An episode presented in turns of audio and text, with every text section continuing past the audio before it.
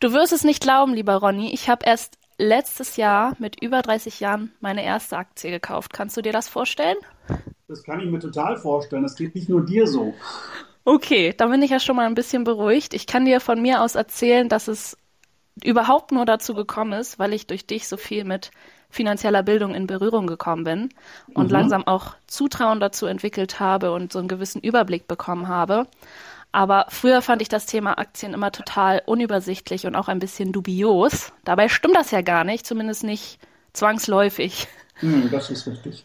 Und ähm, was mir auch immer wieder aufgefallen ist, ist, dass auch du, der ja eher für Vermögenssicherung mit Edelmetallen steht, den Aktien gar nicht mal so abgeneigt bist.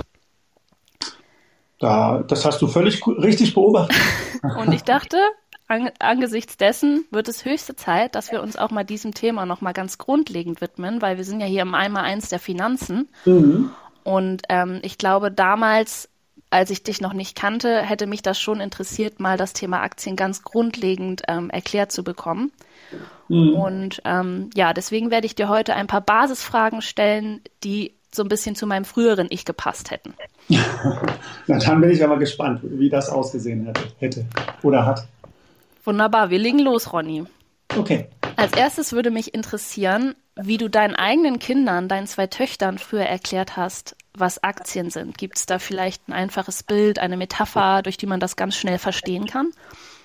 Ja, die gibt es in der Tat, aber ähm, da will ich vielleicht nicht mit anfangen, sondern ich glaube, man muss erstmal grundsätzlich den Begriff der, der Aktie äh, definieren. Du weißt, ich stehe steh ja total auf diese äh, Begriffsdefinition, weil die natürlich äh, sehr gut geeignet sind, um sich ein, ein Bild zu machen ne, von einer Sache. Und grundsätzlich, meinen Kindern habe ich immer gesagt, die Börse ist im Grunde genommen ein Ort, ähm, an dem Menschen Aktien von Unternehmen kaufen und verkaufen können. Das ist erstmal so die große äh, Überschrift. Heute kann man das über das Internet oder über eine App machen. Das wird die äh, Jugendlichen sehr freuen, die sich ja damit ähm, bestens auskennen. Mhm. Äh, und unsere Generation, meine Generation, deine ja noch nicht, du bist noch ein bisschen jünger als ich, aber meine Generation, ich bin jetzt 46, ähm, die äh, muss sich da auch langsam erst rantasten. Ich, ich, hab, äh, ich, kenne, ich kenne viele Leute, ich habe viele Gespräche über dieses Thema und ähm, die, die erste Abneigung ist ja dann dort immer, ähm, ja, das muss ich ja online machen und äh, ja, das, wie, wie funktioniert das, was muss ich da beachten? Das sind also so erstmal die ersten Reaktionen. Aber grundsätzlich sind ja, ist die Frage erstmal, was sind denn überhaupt Aktien? Ja, Aktien sind nichts anderes als ähm, Eigentumsanteile an einem Unternehmen. Das äh, bedeutet, dass man eben durch den Kauf einer Aktie ein sogenannter Teilhaber oder Teilinhaber des Unternehmens wird. Im Duden steht ja drin, äh, dass die Aktie eine Urkunde ist, in der das Anteilsrecht am Grundkapital einer Aktiengesellschaft festgelegt ist und ähm, diese Urkunde verbrieft einen Anspruch auf einen bestimmten Teil des Gewinns. Ja, das ist erstmal so diese groß, äh, diese, diese Überschrift über diesem Thema Aktien. Ähm, das muss man erstmal verstehen und wissen. Man ist also dort äh, quasi erstmal, man, man wird Unternehmer im Grunde genommen. Man nimmt zwar nicht am operativen Geschäft teil, aber man hat zumindest die Rechte äh, und natürlich auch die Pflichten, die damit einhergehen. Und daran schließt sich äh, auch die Frage an, warum investieren Menschen überhaupt in Aktien? Äh, ähm, Menschen kaufen Aktien, um eben langfristig Geld zu verdienen. Das ist die ganz äh, einfache, plakative Antwort darauf. Sie können eben durch den Kauf von Aktien wenn sich das Unternehmen gut entwickelt, das ist ja mal die Voraussetzung, eine Rendite erzielen. Ja, also ich sage immer, das sind alles spekulative Transaktionen. Der Begriff Spekulation ist ja in unserem Sprachgebrauch eher negativ besetzt, aber Spekulation ist auch nichts anderes als eine Geschäftstätigkeit, die eben auf Gewinne äh, aus zukünftigen Preisveränderungen abzielt. Nichts anderes ist eine Spekulation. Das ist weder gut noch schlecht. Das ist einfach der Fakt. Und wenn ich mich am Aktienmarkt bewege, dann will ich natürlich auf der einen Seite äh, Gewinne, äh, nee, hauptsächlich eben Gewinne aus meiner Transaktion ziehen. Machen wir uns nichts vor, das ist die, die einfache Antwort darauf. Ähm, wichtig ist aber trotzdem für Menschen, die damit noch nie in Berührung gekommen sind, ähm, zu verstehen, dass eben der Kauf von Aktien auch ein Risiko mit sich bringt. Also das ist nicht risikolos, ja. Man kann auf der einen Seite viel Geld verdienen, aber eben auch sehr viel verlieren. Ich, sage immer ganz spaßig, man kann an der Börse 1000 Prozent gewinnen, aber nur 100 Prozent verlieren. Also deswegen ist das gar nicht so, so schlimm. dort auch mitzumischen. Ich habe ein ganz witziges Beispiel, das habe ich meinen Kindern, das bei deiner Eingangsfrage auch mal mit auf den Weg gegeben. Das habe ich 2008, habe ich das irgendwo mal aufgeschnappt. Ähm, also wer Mitte 2007 für 1158 Euro und 48 Cent Aktien der Commerzbank gekauft hat. Ja, das war ja damals, die wurde ja damals Staat verstaatlicht oder der Staat äh, stieg dort ein. Und die Commerzbank ähm, hat eben äh, dann, oder der Commerzbankkurs ging dann dort äh, über viele, viele Monate in den Keller. Ähm, also wer diese Aktien, diese Aktien der Commerzbank gekauft hat für 1158,48 Euro, der musste sich eben 18 Monate lang über fallende Kurse ärgern und hatte eben Ende 2008 noch 215,28 Euro übrig. Also er hat fast 1000 Euro verloren mhm. ja, in 18 Monaten. Und jetzt kommt das äh, Witzige an dem Beispiel. Ähm, wer im Gegensatz dazu Mitte 2017 für 1158 Euro und 48 Cent Krombacher Bier gekauft und getrunken hatte, ja, der konnte eben 18 Monate lang jede Woche einen Kasten Pilz genießen der war ständig heiter, der hatte immer viel Spaß. Der hat den Regenwald gerettet. Du erinnerst dich damals, Grombacher hat äh, damit ja geworben. Und er hatte Ende 2018 noch, und jetzt kommt es, leere Flaschen im Wert von 223,30 Euro. Du siehst, das Leben kann so einfach sein. Und mit einer Investition in Krombacher Bier hätte ich die Performance der Commerzbank-Aktie sogar noch geschlagen. Und das ist so dieses, äh, dieses äh, Beispiel, was eben auch zeigt, naja, ähm, Aktien sind ja gut und schön, aber es gibt eben auch ein nicht zu unterschätzendes Risiko. Und gerade 2008, und das Beispiel ist ja aus diesem, aus diesem Jahr, ähm, das zeigt eben doch, dass, es, dass die Börse keine Einbahnstraße ist. Und das muss man einmal verstehen. Und wenn man bereit ist, ähm, eben auch mal durch das Tal äh, zu schreiten und durch das Tal zu fahren und eben nicht nur immer gen Gipfel zu stürmen, äh, dann äh, ist man, denke ich, ähm, gut gewappnet, um sich erstmal mit dem Thema überhaupt zu befassen. Zusammengefasst lässt sich sagen, in, mein, in meinen Augen ist also ähm, Aktieninvestments erstmal äh, nicht, nicht ein rein positives Thema, es ist auch, hat auch negative Aspekte, die muss man kennen. Und wer eine Aktie kauft, der gibt eben sein Geld dem Unternehmen und erhält dafür eben auch etwas zurück, nämlich einen Anteil an diesem Unternehmen. Und alle Aktionäre zusammen äh, gehört dann quasi das, das, Unternehmen. Und sie dürfen deshalb auch mitbestimmen, was in dem Unternehmen passiert und zum Beispiel den Chef wählen, um das mal ganz plakativ auszudrücken. Und je mehr Aktien man hat, desto mehr hat man zu sagen. Leider, ist, wird, leider wird das, Anja Katharina, heute durch die, durch die vielen Investitionsvehikel, die da rumgebaut wurden, wie zum Beispiel die Investmentfonds oder die ETFs gerade, ne, da wird dieser Grundsatz so ein bisschen ausgehebelt, weil dort gibt man ja dieses Mitbestimmungsrecht an die Fondsgesellschaft, tritt man quasi ab. Man hat also nichts zu sagen, man investiert nur. Und das finde ich ein bisschen schade. Also man sollte da durchaus auch äh, seine Rechte wahrnehmen und eben dort auch äh, seinen Anteil zu leisten. Darüber haben wir ja auch mal in der ETF-Folge gesprochen. Ich weiß gerade nicht auswendig, welche Nummer das ist. Ähm, aber die ist noch nicht so lange her. Da ging es ja auch so ja. ein bisschen um, um das Thema Verantwortung. Also da ja. gerne an der Stelle nochmal reinhören. Ja. Weil ich möchte jetzt nicht zu weit in dieses Thema abdriften. Wir sind ja hier bei den Grundlagen. Ähm, sondern ich möchte gerne nochmal ähm, einhaken beim Thema Börse. Ähm, mir hat das nämlich geholfen, die überhaupt mal zu verstehen und auch ein bisschen historisch zu schauen, wofür war sie ursprünglich da, wie hat sie sich entwickelt, wie ist das früher abgelaufen. Kannst du da vielleicht mal einen kleinen Einblick geben? Ja, mache ich gerne. Ähm, also die ursprüngliche Idee einer Börse war ja nichts anderes als erstmal einen ähm, zentralen Ort für auf der einen Seite die Händler und auf der anderen Seite die Investoren zu schaffen, ne, um eben Waren, äh, ähm, Rohstoffe, Anleihen und Aktien zu handeln. Das ist erstmal so die ursprüngliche der, ursprünglich, der, der, der ursprüngliche Punkt.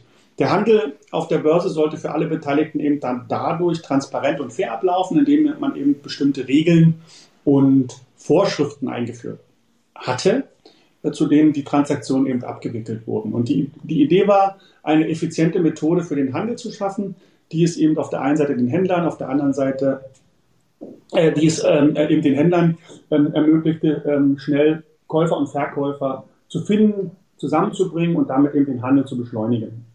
Also ging es ursprünglich gar nicht so vorrangig um Rendite?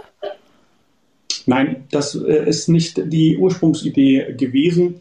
Ähm, man wollte erstmal so einen Ort schaffen, man wollte einen Platz schaffen, wo eben äh, dieser Handel vereinfacht wurde, transparent äh, gemacht wurde und eben, wo es fair ablief, sodass äh, möglichst keiner über den Tisch gezogen wurde. Das ist doch schon mal sehr spannend. Genau. Und ja, also grundsätzlich ähm, muss man das erstmal so sehen. Das, was da jetzt draus gemacht wurde in den letzten Jahrzehnten, Jahrhunderten, äh, das hat eigentlich, und das ist ja das, was ich auch kritisiere, hat eigentlich mit der Ursprungsidee ähm, relativ wenig zu tun. Ne? Und das muss man jetzt auseinanderhalten äh, und verstehen. Denn wenn man sich die Geschichte der Börse anguckt, Anja Katharina, dann geht das ja sogar bis ins Mittelalter zurück. Ähm, und damals entstanden eben diese Handelsmessen und diese Märkte in europäischen Städten das erste Mal. Ähm, und diese Märkte waren eben ein ähm, wichtiger Ort für Händler, um Waren zu kaufen und zu verkaufen. Das habe ich ja gerade schon ausgeführt. Ähm, und die, die, die Idee, von der du jetzt auch gerade gesprochen hast, Aktien von Unternehmen zu handeln und damit Geld zu verdienen, die entstand eben äh, erst deutlich später. Und die, die, erste Aktiengesellschaft, das könnte man vielleicht mal wissen, ist so um das Jahr 1600 entstanden. Ich glaube 1605 oder 1602 so rum. Habe ich jetzt nicht genau im Kopf. Ähm, aber so in etwa passt das. Ähm, und das war in, in, den Niederlanden. In den Niederlanden wurde die erste Aktiengesellschaft gegründet. Das war die East India Company. Hat man vielleicht schon mal gehört.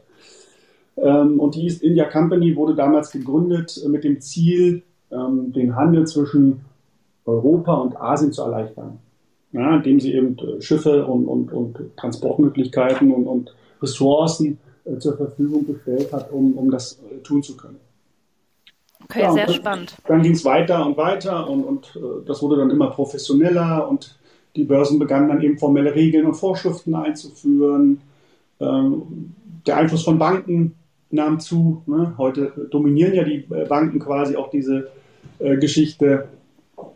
Und letztlich ist es jetzt eben zu dem ähm, geworden, was wir heute vorfinden. Und heute haben wir eben den Hochfrequenzhandel und, und alles ist automatisiert. Und ja, das ist so äh, der Trend der letzten Jahrzehnte gewesen, um einfach den Anlegern die Möglichkeit zu geben, äh, einen, am, am, am globalen Finanzsystem teilzunehmen und eben dort das Geld zu investieren. Ein Synonym für Aktien, wenn ich richtig informiert bin, ist ja Wertpapiere. ähm, kannst du mal erklären, woher das kommt? Naja, klar, ist, Wertpapiere sind nicht nur Aktien. Ne? Ähm, man muss eben verstehen, an der Börse werden ja die Dinge an sich nicht, die, die, die nicht wirklich gehandelt. Oder ich sage immer, die Sachwerte werden nicht gehandelt. Ja? Also die Dinge, mhm. die man anfassen kann, findet man da nicht. Mhm. Sondern es werden immer Wertpapiere äh, erzeugt, emittiert nennt man das, und ähm, an den Markt gebracht. Also man handelt dann also ein, ein Wertpapier auf einen Sachwert. Ja, und das ist eben wichtig zu verstehen und das ist der Unterschied, wenn ich jetzt mein Geschäft mal heranziehe, der physische Goldhandel, also der Handel mit echten, äh, vor mir liegenden, verfügbaren äh, Gold- und Silberbarren und Münzen. Das kann man an der Börse nicht tun. An der Börse kann man aber auch Gold handeln. Man kann eben Gold äh, in Form von Wertpapieren handeln. Und das ist aber ein elementarer Unterschied und den muss man verstehen. Und äh, wenn man das einmal verstanden hat, so wie ich, äh, dann ja, ist man da schon ein bisschen kritischer, weil eben mit diesen Wertpapieren auch allerlei Schindluder getrieben, getrieben wurde und wird. Und hier eben auch Wertpapiere ausgegeben werden für Dinge, die gar nicht da sind. Also wenn ich jetzt den Goldbereich wieder nehme, es geistert da so eine Zahl durch den Ether, der, die besagt, dass eben jeder, jede Unze Gold, die physisch existent ist, also die produziert wurde, die äh, wurde 400 Mal verkauft. Man kann diese Zahl nicht recherchieren, das ist recherchieren, das ist so etwas, äh, was man so unter der Hand äh, äh, vermutet, dass eben viel mehr Wertpapiere emittiert wurden, als Waren und Dienstleistungen verfügbar sind. Ja, und daher sehr, sehr vorsichtig sein mit Wertpapieren. Ähm, das kommt ja auch daher, dieses Wertpapier-Ding, dass das früher tatsächlich so Coupons waren ja. ähm, die die Firma direkt sozusagen übergeben hat. Das heißt, man hatte noch was in der Hand. Das ist ja heute auch gar nicht mehr so, wenn ich richtig, richtig. informiert bin. Ja, nein. Ja, es ist ja noch viel virtueller geworden. Liegt das mit daran, dass sowas passieren kann, ähm, was du eben mit dem Gold beschrieben hast? Ja, es, es, wird immer, ja, das ist auch das Gleiche, was mit dem Geld gerade passiert. Ne? Das wird immer, das wird virtueller, das ist äh, nur noch eine Zahl im Computer oder mhm. eine, eine, in deiner Wallet eine Zahl.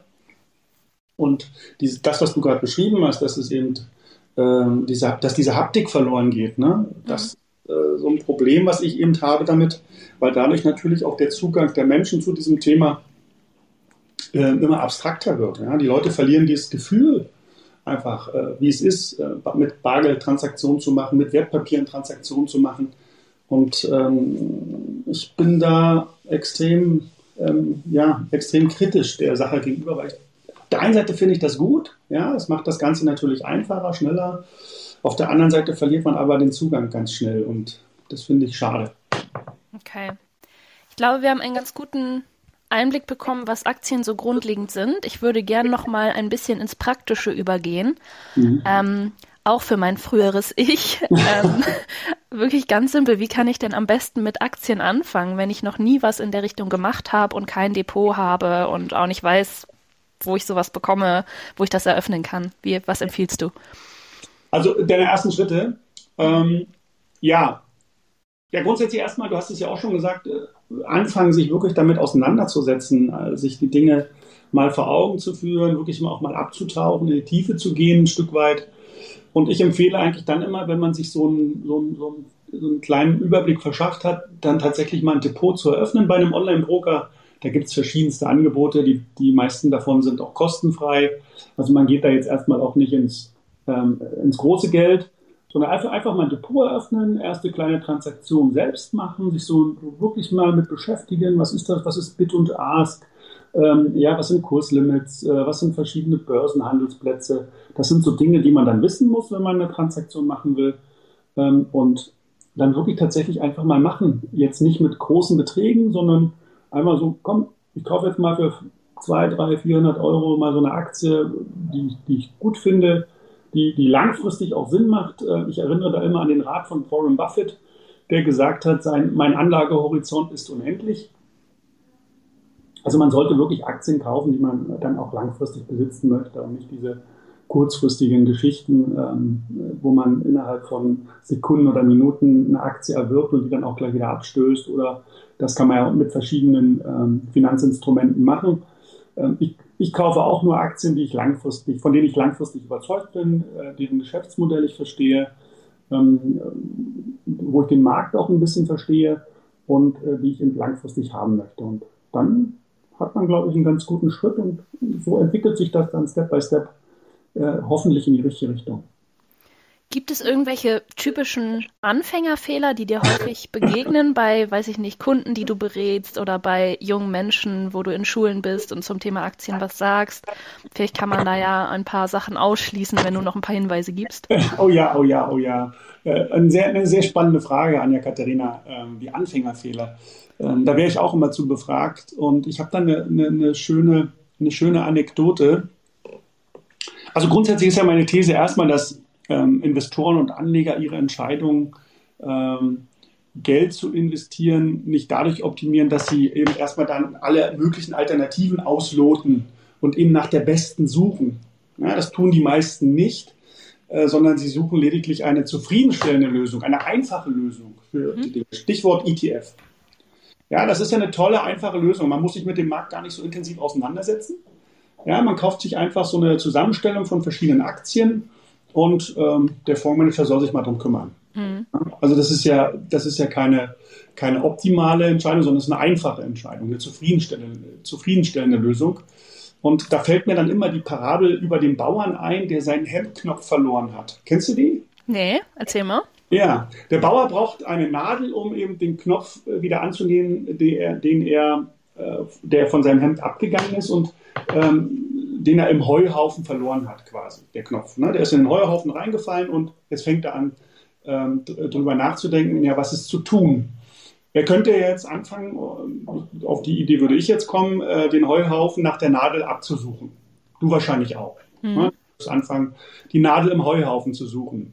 Ähm, ja, das ist aber mühsam. Ja, das wissen wir ja alle. Ähm, also beschließt der Bauer, nach irgendeiner Nadel zu suchen die sich äh, zum Annähen seines Hemdknopfes eignet. Ja? Und plötzlich erinnert sich der Bauer ähm, an Gespräche mit, seinen, mit, seiner, mit seinem Umfeld, dass es eben in, in seinem Haus äh, und in seiner Familie, Familie üblich ist, Hemden, deren Knöpfe fehlen, ähm, in der Waschküche aufzuhängen. Das ist das, was die machen. Ja? Jetzt kann man darüber schmunzeln. Ähm, vermutlich hat er die Idee, dass irgendjemand äh, ihm eine Nadel dann bringen wird, wenn, die, wenn er die, die, die, das Hemd da in der Waschküche hängen sieht oder vielleicht näht er das sogar gleich selbst an. Es kommen die äh, nachts die Heinzelmännchen und machen das. Das ist so seine Idee davon. Und das ist seine zufriedenstellende Lösung, die er hat. Ja?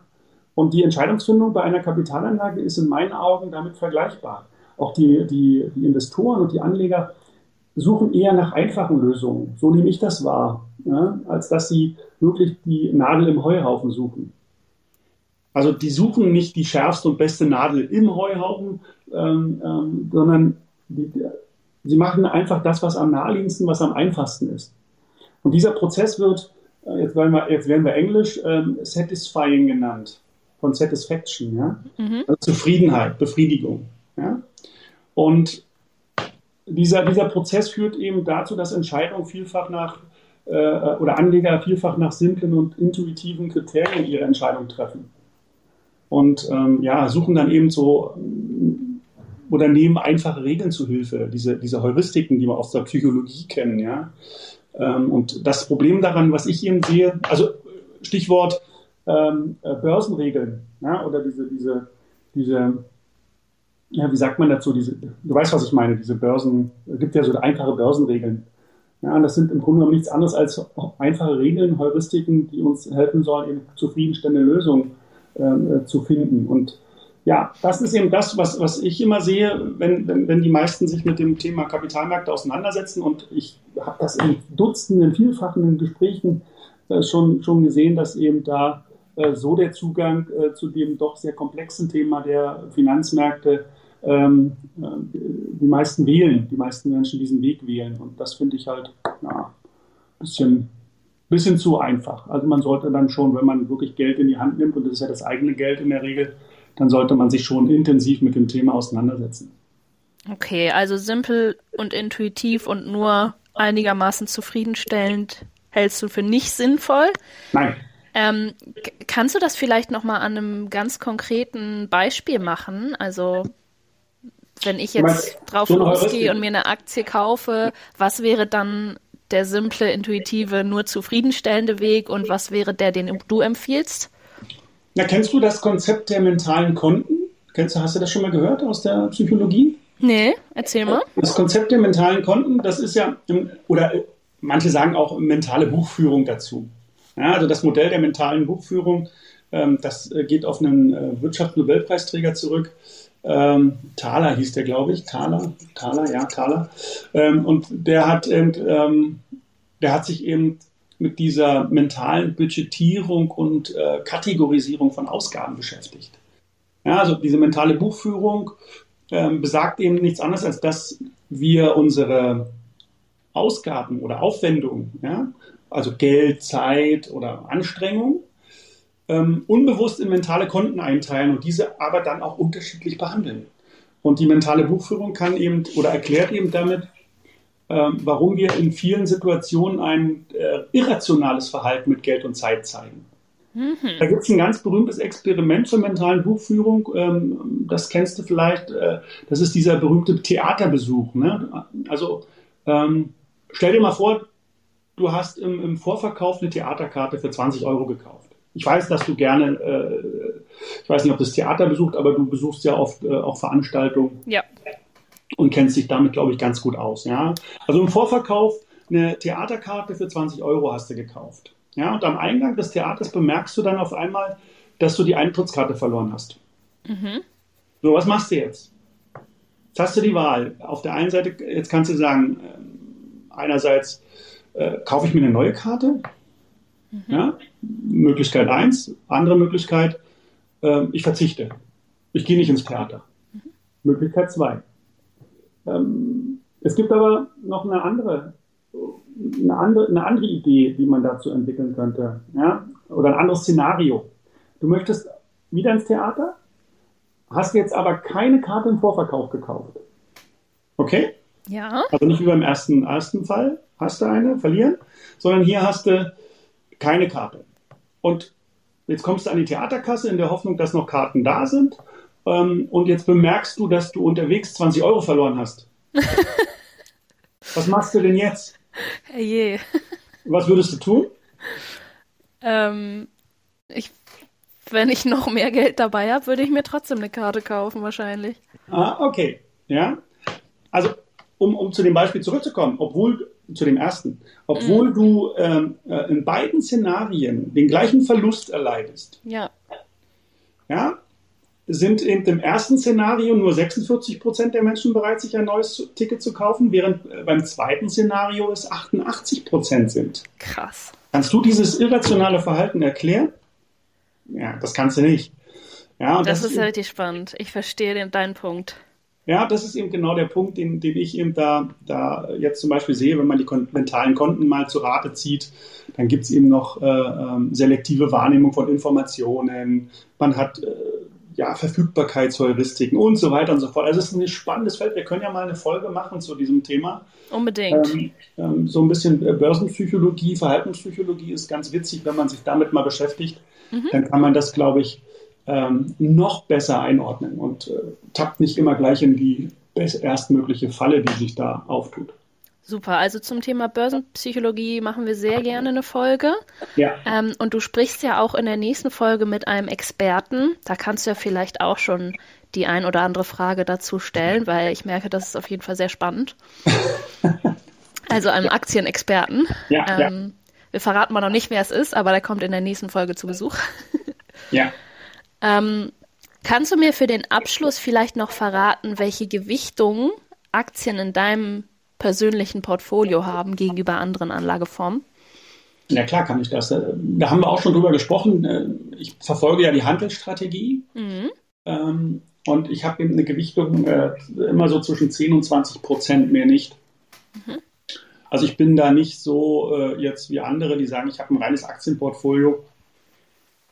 Nee, äh, mir ist wichtig bei der Geldanlage, dass ich Optionen habe. Ja, Optionen, also nicht die Optionen, die Optionsscheine, ja, die man kennt an den die Finanzinstrumente, sondern äh, Möglichkeiten äh, zu, zu reagieren. Und wenn ich eben 100 äh, Prozent meines Vermögens in eine Sache investiert habe, eine Lebensversicherung oder in ein Bausparkonto oder auf dem Sparbuch liegen habe oder in Aktien investiert bin, dann habe ich eben keine Option, wenn der Markt sich mal gegen mich entscheidet.